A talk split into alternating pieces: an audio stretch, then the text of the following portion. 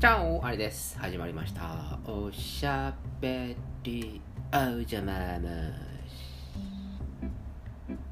また作戦にやられてしまいました。漫画一巻無料作戦。あれずるいよな。作品が面白かったらさそれ買っちゃうよ2巻以降。ということでえ今最新刊まで出ているものについて読みました。ミステリーという流れ。どうやら今月9のドラマでやってるらしいですね。私全然知らなかったんですけど。へえと思って。一巻無料のやつをバーって見るとなかなか面白いなと思って。あれよあれよと。課金して読んじゃいましたよ。10巻ぐらいまで。あれ？おかしいな。おかしいな。考えると5000円ぐらい飛んでるんですよね。あれはねよくない。そう思いました。でもあの面白かったです。あの面白かったのでまあ許すというところですね。あの自分でも最近は分かってきたので1ヶ月に1回だけにするようにしてます。これ多分毎週やると本当に2万ぐらい飛ぶんでね。本当にぶっ飛ぶんであの1ヶ月に1回のお楽しみはあの漫画を読む。でその今回はまあミステリーという流れ読みましたけれども。あのなかなか面白いですよ。何とも言えないミステリー感。で主人公の整君がまあ君垂れるわけですよ。ああでねえこうでねえと。でそれがこう非常にこう心が刺さる名言的なものがこう多い、まあ、そういう感じですね。ですのでこうミステリー自体をこう楽しむというよりはこう整君主人公整君っていうあの生理の生って書いて整うっていう主人公なんですけど整君の君垂れるところを読んでああなるほどなと。あぐさっとくるわ。っていう感じでこう読むというのがおそらくミステリーという流れの一番の醍醐味なんだろうなと、まあ、僕も読んでて思いました。ただですねあまりにも君垂れすぎるのでたまにそれ違うだろうって思うんですよ。そいつそこのベイビーはねあのあすごいなって終わるかもしれないけれども、まあ、僕のようにこうちょっとこうひねくれてる人間からするといやいやそれ違うよと。ちょっとこう反論したくなる気持ちがたまにあのこう出てきちゃってね、うん、よくないなと思ってね。正しいことを言ってるんだと。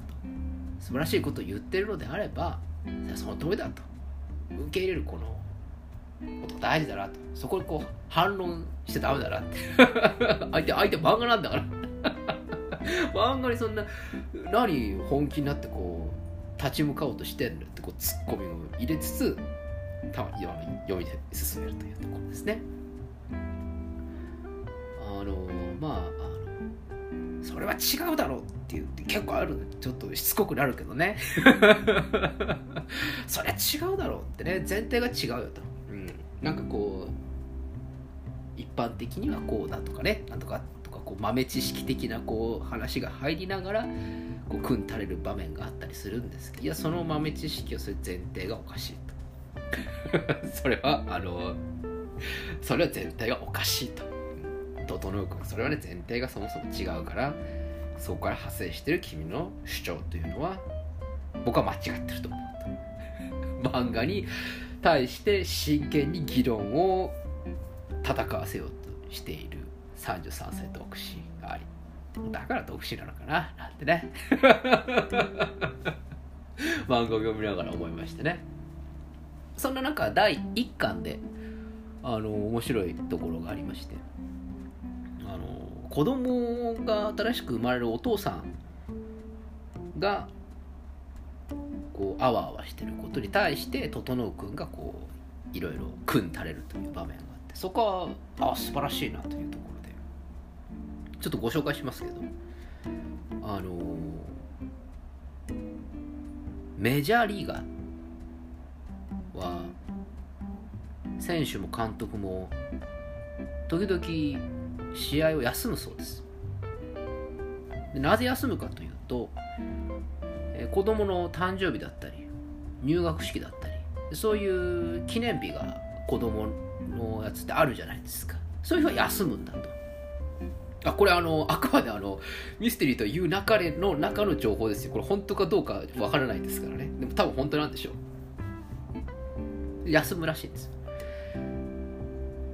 で入学式とか誕生日とかそういう時には休むと。でそれに対して日本の野球解説者はえなんで休むんですかね？で一人の方が聞くといや実はお子さんが入学式らしいですよ。っていうふうに言うと日本の解説者たちはあなるほどね。奥さんが怖いんでしょうね。っていうふうに言うらしい。本当かどうか知らんよ。これもフィクションかもしれないし。でも確かになんか日本の感じだったらありそうだなっていう。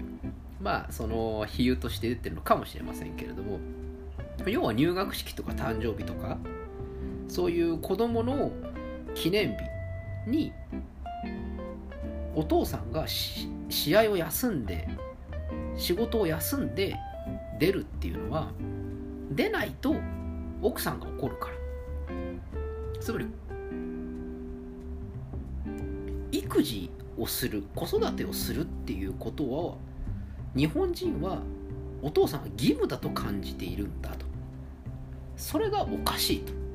メジャーリーガーたちは監督もみんなそうだけれどもそういう入学式とか誕生日に立ち会いたいんだと。その立ち会うっていうことはすなわちま育児ですね。育児っていうのはお父さんの権利なんだよと。いうふうに言ってると。ここの違いは天と地ほど違うと。というセリフがありまして確かにその通りだなと。育児を義務だと思っているような考え方と育児を権利だと思っているお父さん。これどっちがいいファミリーを築くかといえばそりゃ後者でしょうな。ということをこう整君が組ん垂れるわけですね。でさらにプラスアルファでどんどんどんどんこうそのこれからお父さんになろうとする新人ああのある警察官がいるんですけどその警察官に対してこうどんどんどんどん説教ぶっかましていくわけですよ。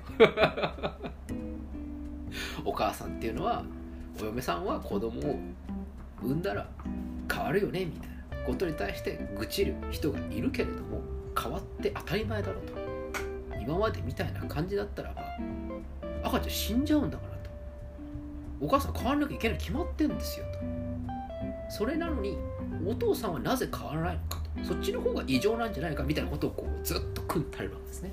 素晴らしいなと。それが一巻無料だったんですよ。